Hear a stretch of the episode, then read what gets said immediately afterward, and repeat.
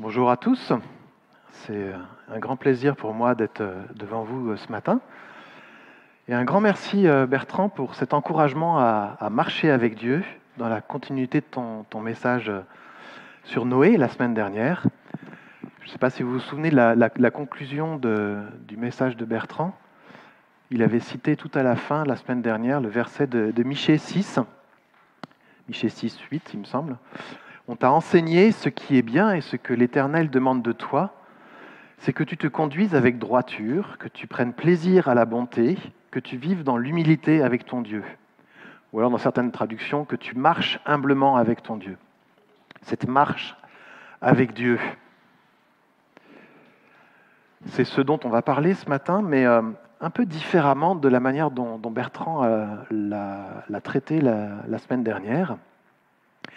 Je vais choisir de, traiter la partie difficile, les faux pas, les sorties de route.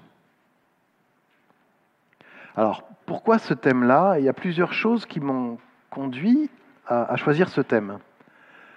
Euh, d'abord, on a lu l'histoire de Noé la semaine dernière, mais peut-être que vous n'avez pas, on n'a pas lu toute l'histoire de Noé. Est-ce que vous savez ce qui se passe après, une fois que l'arche est, posée sur la terre, que Noé est sorti, etc. Pardon? Il y a l'arc-en-ciel, mais encore après. Pardon? Non, avant la tour de Babel. Il y a, quelqu'un qui le sait là-bas, qui me fait des signes avec la main. Oui, euh, Noé plante une vigne et se saoule.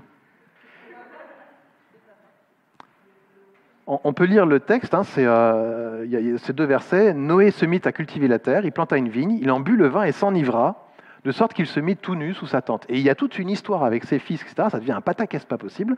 Mais on se dit, mais qu'est-ce qui s'est passé là? Noé, cet homme dont il était dit qu'il avait la faveur de l'Éternel, hein, Bertrand, dont il était dit qu'il marchait avec Dieu, blam, patatras, tous les espoirs sont, sont, à nouveau par terre.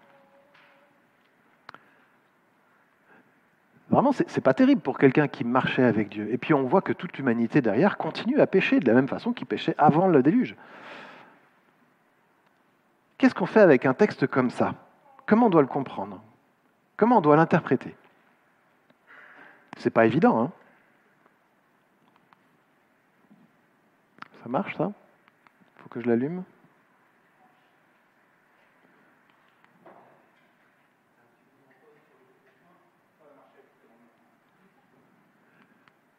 Voilà. Voilà Noé qui est ivre. Et puis, il y a d'autres choses, peut-être plus proches de nous, qui m'ont conduit aussi à choisir ce thème-là. Euh, c'est une discussion avec Vincent, que, je salue s'il est euh, sur Zoom, euh, au sujet d'un théologien apologète évangélique connu, qui a été accusé récemment d'abus sexuels. Là, c'est plus qu'un faux pas, hein, c'est carrément une sortie de route. Et c'est grave. Ça a de lourdes conséquences, non seulement pour la personne, pour les victimes, mais pour tous les gens autour. Et ce n'est pas isolé. Il y a dix ans de ça, on avait invité quelqu'un ici à Grenoble, dans une cadre d'une grande campagne d'évangélisation, et cette personne était un imposteur.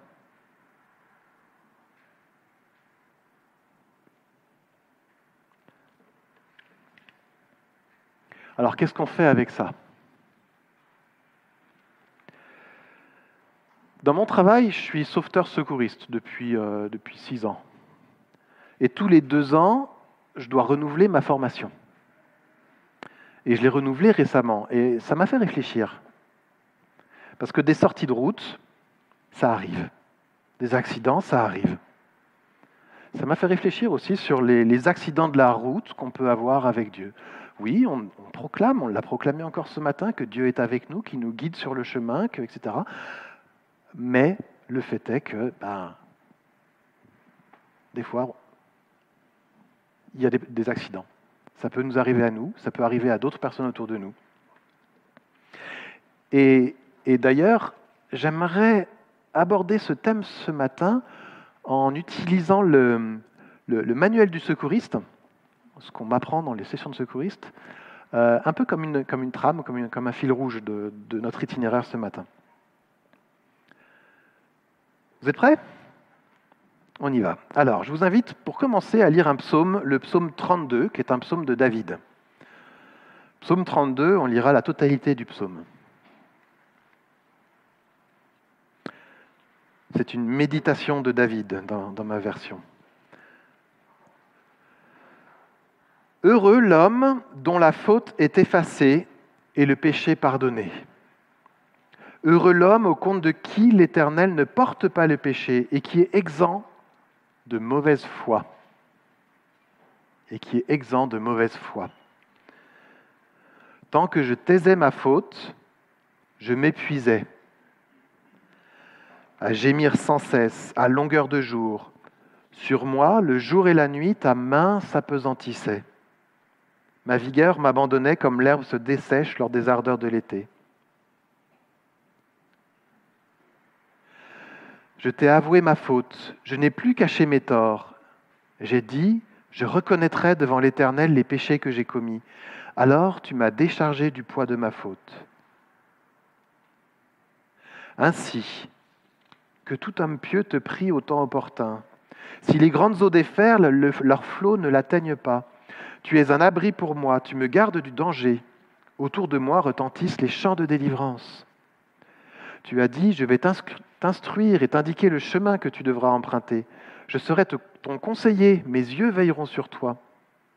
Alors ne soyez pas stupides, comme un cheval, comme un mulet dépourvu d'intelligence dont il faut dompter la fougue par la bride et le mort pour qu'il t'obéisse. Ils sont nombreux les tourments qui attendent les méchants. Mais les hommes qui ont mis leur confiance en l'Éternel sont comblés par son amour. Juste réjouissez-vous, mettez votre joie en l'Éternel et poussez des cris de joie, vous qui êtes droit de cœur. Jusque là notre lecture. On lira d'autres textes un peu plus tard, mais pour l'instant on s'arrête là. Dans le manuel du secouriste, la première action, c'est protéger. Et hum, s'il y a deux volets à cette action protégée, le premier volet, d'abord et avant tout, c'est un travail de prévention. Un accident qui n'a pas eu lieu, bah, c'est autant de gagner. Il y a aussi un deuxième, euh, volet qui est plutôt le, éviter le suraccident, mais je vais plutôt focaliser sur le travail de prévention ici. D'accord? Et il consiste avant tout à, deux actions, deux choses. Identifier les risques, savoir quels sont les risques, et éviter les accidents. Mettre en place des procédures, des, façons de faire pour éviter les accidents. Alors comment on applique ça à la vie chrétienne? Et si vous n'êtes pas chrétien, si euh, vous n'êtes pas encore chrétien, qu'est-ce que ça veut dire en fait? Parce que oui, on l'a dit au début, ça peut être troublant de voir autour de nous des chrétiens, des amis, des parents, quelquefois même des, figures, des piliers du monde évangélique, du monde chrétien autour de nous, tomber, trébucher, s'arrêter, quelquefois abandonner même la marche avec Dieu, pécher, pour prendre le gros mot qu'utilise la Bible. C'est troublant et ça peut être décourageant. On peut dire, avoir la pensée, à quoi bon être chrétien, puisque même eux, ça leur arrive. Or, en fait, on constate que ce qu'on voit dans la vie courante, en fait, la, Bible euh, en parle aussi, et ça arrive souvent aussi dans les histoires de la Bible. À commencer par Adam et Ève, qui voyaient Dieu face à face, qui vivaient avec lui. Ils avaient une proximité avec Dieu. Et puis ensuite Noé, on a vu ce qui s'est passé. Moïse, et Moïse pour pas grand-chose, il a frappé un rocher au lieu de lui parler. Myriam, sa grande sœur, qui s'est présentée devant Dieu avec des trucs pas, dans la règle, pas comme Dieu le voulait. Gédéon, qui finira à la fin de sa vie par tolérer une forme d'idolâtrie dans sa famille. Samson, avec l'histoire de Dalila, Jephthé, Saül, David, Salomon, Jonas, etc., etc. Et dans le Nouveau Testament aussi. Il y a eu Thomas qui n'a pas cru, Judas, n'en parlons pas, Pierre qui a renié Jésus, Ananias et Saphira au début des actes. J'en jette plus. J'ai fait exprès dans cette liste de, citer des gens qui euh, sont reconnus comme étant des, des, gens de foi dans la Bible, et d'autres qui sont reconnus comme étant des imposteurs quelque part. Hein. Pourquoi? Parce que à notre niveau, nous, dans la vie de tous les jours, on ne peut pas faire la différence. C'est Dieu qui juge les cœurs. Par contre, la Bible dit des choses sur certaines personnes qui ont péché et qui sont revenues à Dieu. Et c'est ça qui m'intéresse. Et c'est ça qu'on va étudier aujourd'hui. Il me semble que si la Bible en parle autant, c'est pour une bonne raison. C'est d'abord parce que pour Dieu c'est important. Et pour nous, c'est une question de vie ou de mort en fait. Parce que oui, le salaire du péché, c'est la mort. Au passage, si la Bible en parle autant, c'est peut-être aussi une preuve de véracité de l'Écriture. Les chercheurs modernes, qui ont une, approche un peu critique hein, de, la Bible, euh, pensent que souvent, quand les auteurs ou les, les principales figures du texte biblique ne sont pas à leur avantage, alors c'est probablement une marque d'authenticité.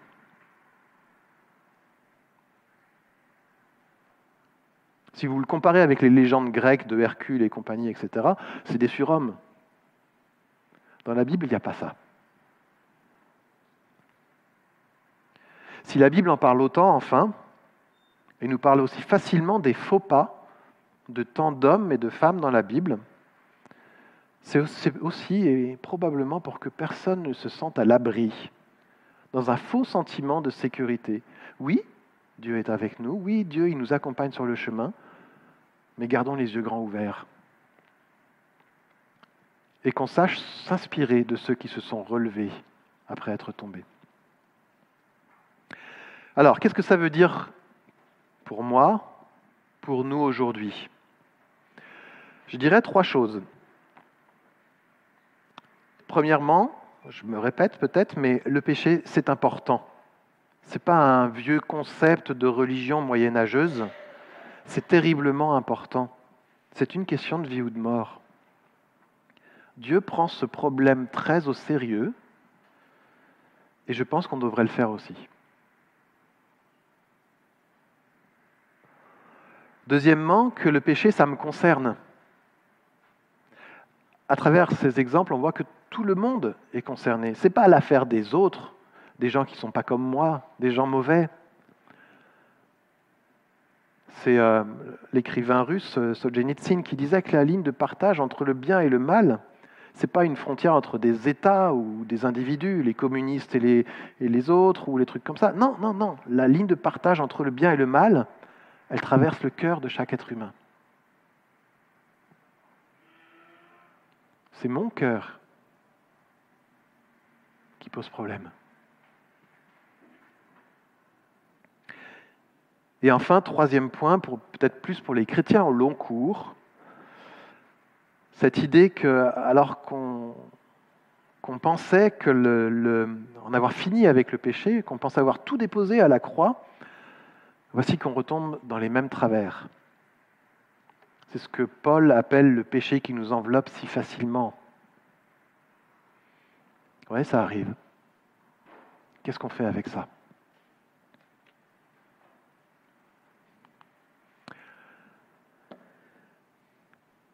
Tout ça, c'est un constat qui est peut-être un petit peu décourageant. Mais je pense qu'au contraire, ça devrait d'autant plus nous encourager à persévérer dans notre marche avec Dieu. Parce que c'est justement la proximité avec lui qui fait la différence. C'est justement la proximité avec Dieu qui nous garde des faux pas. C'est lui comme on l'a lu dans le psaume, euh, le psaume 32 qu'on a lu au départ, qui nous garde, qui nous garde du danger. En conclusion, Dieu souhaite nous protéger du mal Et il le fait à travers sa parole en identifiant le péché, en mettant le doigt dessus. C'est le rôle de la loi, hein, de mettre en lumière le péché. Mais il ne s'arrête pas là, il offre aussi un abri, un chemin, des conseils pour éviter le mal. Écoutons-le. C'est le verset 8 du psaume 32. Hein. Je vais t'instruire, t'indiquer le chemin que tu devras emprunter. Je serai te conseiller. Mes yeux veilleront sur toi. Deuxième volet. Dans le manuel du secouriste, une fois qu'on a balisé hein, le, terrain, la seconde chose à faire, c'est alerter ou faire alerter.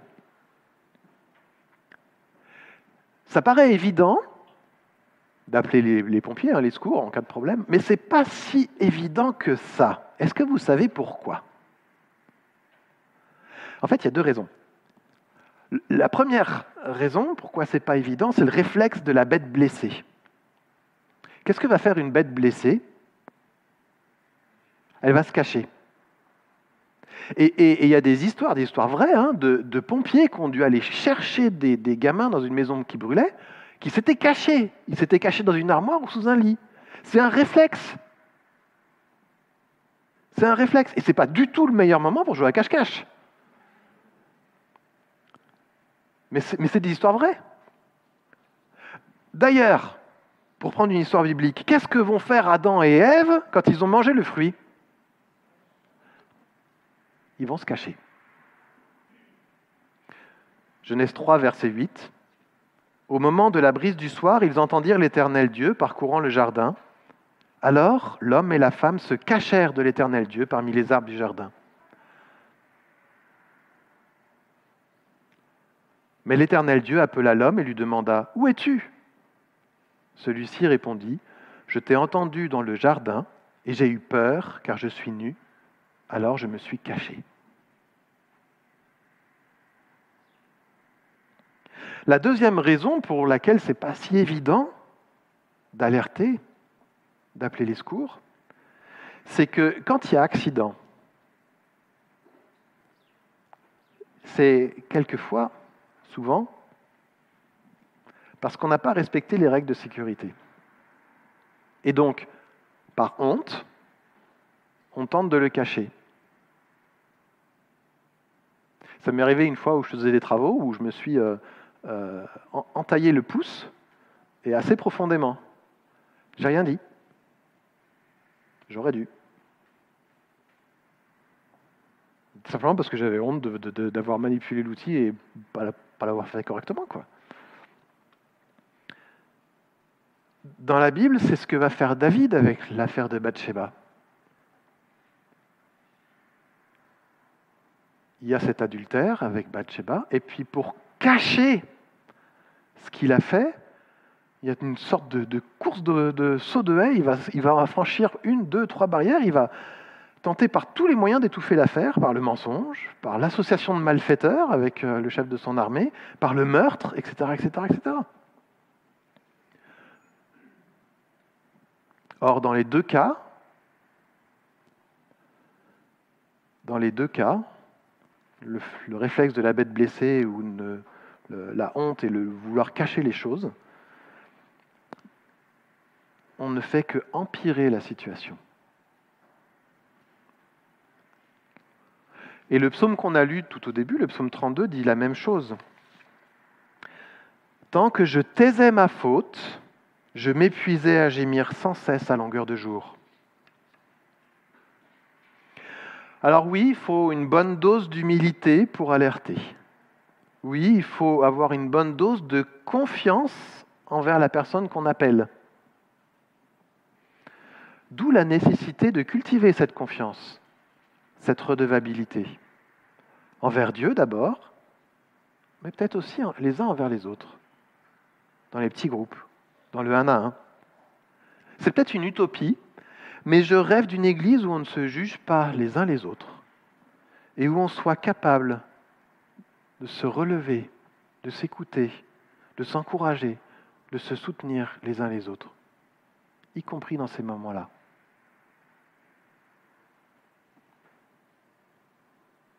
S'il vous plaît, N'attendez pas que ça devienne pire pour demander de l'aide. Et surtout, en cas d'urgence, savoir appeler le Père. Parce que comme se rappelle ce psaume, quand on reconnaît devant l'Éternel nos péchés, il nous décharge du poids de nos fautes.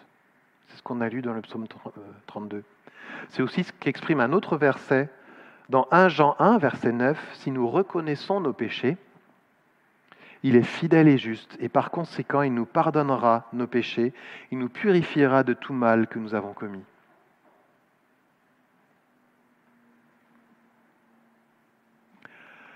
Dans le manuel du secourisme, du secouriste, la troisième action, c'est examiner. Examiner, pourquoi faire? Eh bien, pour connaître l'étendue des dégâts. On ne fait pas un massage cardiaque à quelqu'un qui s'est foulé la cheville. Et on ne met pas un plâtre à quelqu'un qui a la grippe. Vous comprenez ce que je veux dire? Mais c'est difficile de se laisser examiner. Je vais vous donner un exemple. Il y a quelques années, avec euh, Manoé et ma femme, Christelle, on se baladait euh, sur le plateau des Petites Roches. Vous savez, le, sentier euh, qui fait les crêtes où on voit les deltaplanes et les parapentes s'envoler là. Il y a une vue superbe sur la vallée et puis sur Beldon en face. Et alors qu'on se baladait sur ce chemin-là, à, 2 mètres, 3 mètres de nous, juste devant nous, un, un deltaplane a percuté un arbre juste au, niveau du chemin et est tombé de, de 10 mètres de hauteur. Bam comme ça. Est-ce que vous savez ce qu'a été son premier réflexe? Son premier réflexe a été de penser à sa voile. Sa voile était plus important que tout.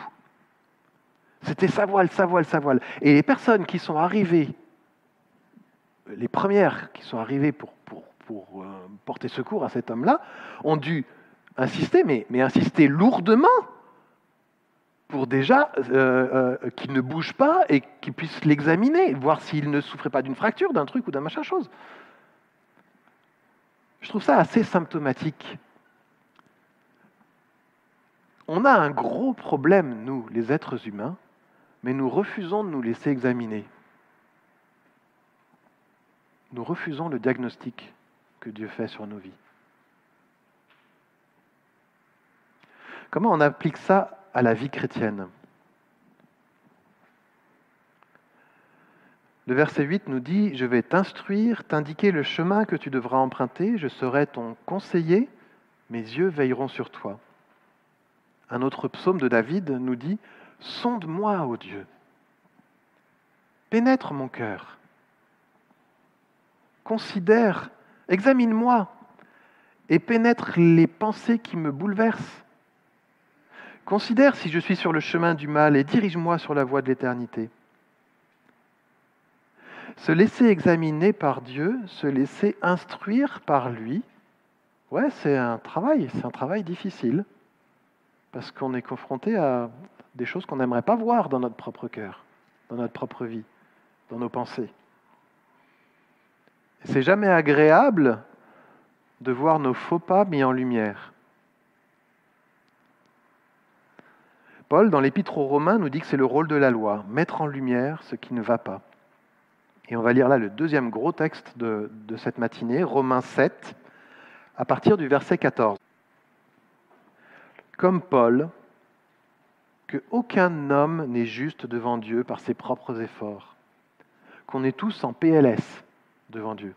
PLS, vous comprenez? Position latérale de sécurité.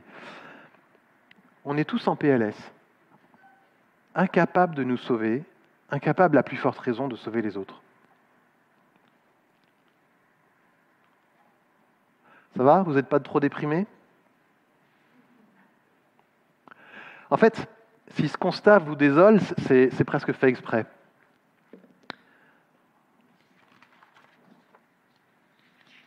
Et dans ce cas, j'ai quand même une bonne nouvelle. Cette bonne nouvelle, c'est la bonne nouvelle du salut. C'est ce que Paul exprime juste après ce texte qu'on vient de lire de Romains 7. Qui me délivrera de ce corps voué à la mort? Dieu soit loué. C'est par Jésus-Christ notre Seigneur. Oui, le mal est incurable et mortel. Oui, il affecte toute l'humanité. Toute l'humanité. Mais Dieu est notre divin sauveur. Et parce que nous sommes tous en PLS, incapables de faire quoi que ce soit par nous-mêmes, il a fallu envoyer les secours. Ce secours, c'est Jésus-Christ, et il n'y en a aucun autre. Aucun. Même Paul, Paul qui a écrit toute une bonne partie des épîtres hein, du, Nouveau Testament, le rappelle aux Corinthiens. 1 Corinthiens 1, verset 13. Et il remet les choses à leur place. Et il dit de lui-même, Paul, aurait-il été crucifié pour vous, les Corinthiens? Non. Est-ce que c'est au nom de Paul que vous avez été baptisés Non plus. Paul pointait Jésus-Christ, la croix. Ainsi, si vous êtes démoralisé à cause de votre propre péché, à cause des faux pas qui reviennent sur votre route avec Dieu, si vous êtes troublé par le comportement de chrétiens autour de vous, de gens qui ont peut-être même compté dans votre vie, si vous êtes interpellé par toutes ces histoires de la Bible qui nous rapportent des, comportements pas nets, comme ceux qu'on a vus, en fait, Dieu nous dit, c'est l'état du cœur humain. C'est peut-être bien normal, en fait. Mais ça ne devrait pas être un problème qui nous bloque. Pourquoi? Parce que ce n'est pas vers ces personnes-là qu'on est censé tourner nos regards, mais vers Jésus-Christ. Nous sommes invités toujours à tourner nos regards vers celui qui ne déçoit pas, Jésus-Christ. Et c'est ce que dit Paul juste à la, suite du passage, dans Romains 2, Romains 8, verset 2. Car ce que la loi était incapable de faire, parce que l'état de l'homme la rendait impuissante, Dieu l'a fait il a envoyé son propre Fils avec une nature semblable à celle des hommes pécheurs, et pour régler le problème du péché, il a, exécuté sur cet homme la sanction qu'encourait le péché. Pour conclure, dans notre marche avec Dieu, il y a de belles balades, de bons moments, mais aussi des moments plus difficiles, des moments où on trébuche, des moments où on tombe, des moments où on se fait mal, des moments où on fait mal aux autres, des moments où on s'arrête, des moments où on s'égare, voire pire, où on égare les autres. La Bible nous dit que ça arrive, et même au meilleur. Que donc ça ne vous trouble pas. Et comme euh, Simon, avec son, groupe de rap, nous l'a envoyé euh, cette semaine sur la, mailing list, il l'a exprimé. Dieu ne promet pas une vie plus facile et sans souci, mais un espoir qui nous permettra de nous relever après chaque épreuve.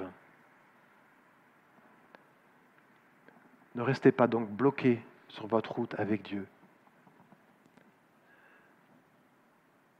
Et je citerai un dernier texte pour conclure, un texte dans 1 Corinthiens au chapitre 10, les versets 11 à 13. 1 Corinthiens 10, les versets 11 à 13. Tous ces événements leur sont arrivés pour nous servir d'exemple. Ils ont été mis par écrit pour que nous en tirions instruction. C'est pourquoi, si quelqu'un se croit debout, qu'il prenne garde de ne pas tomber. Les tentations qui vous ont assaillis sont communes à tous les hommes. D'ailleurs, Dieu est fidèle et il ne permettra pas que vous soyez tentés au-delà de vos forces. Au moment de la tentation, il préparera le moyen d'en sortir pour que vous puissiez y résister. Amen.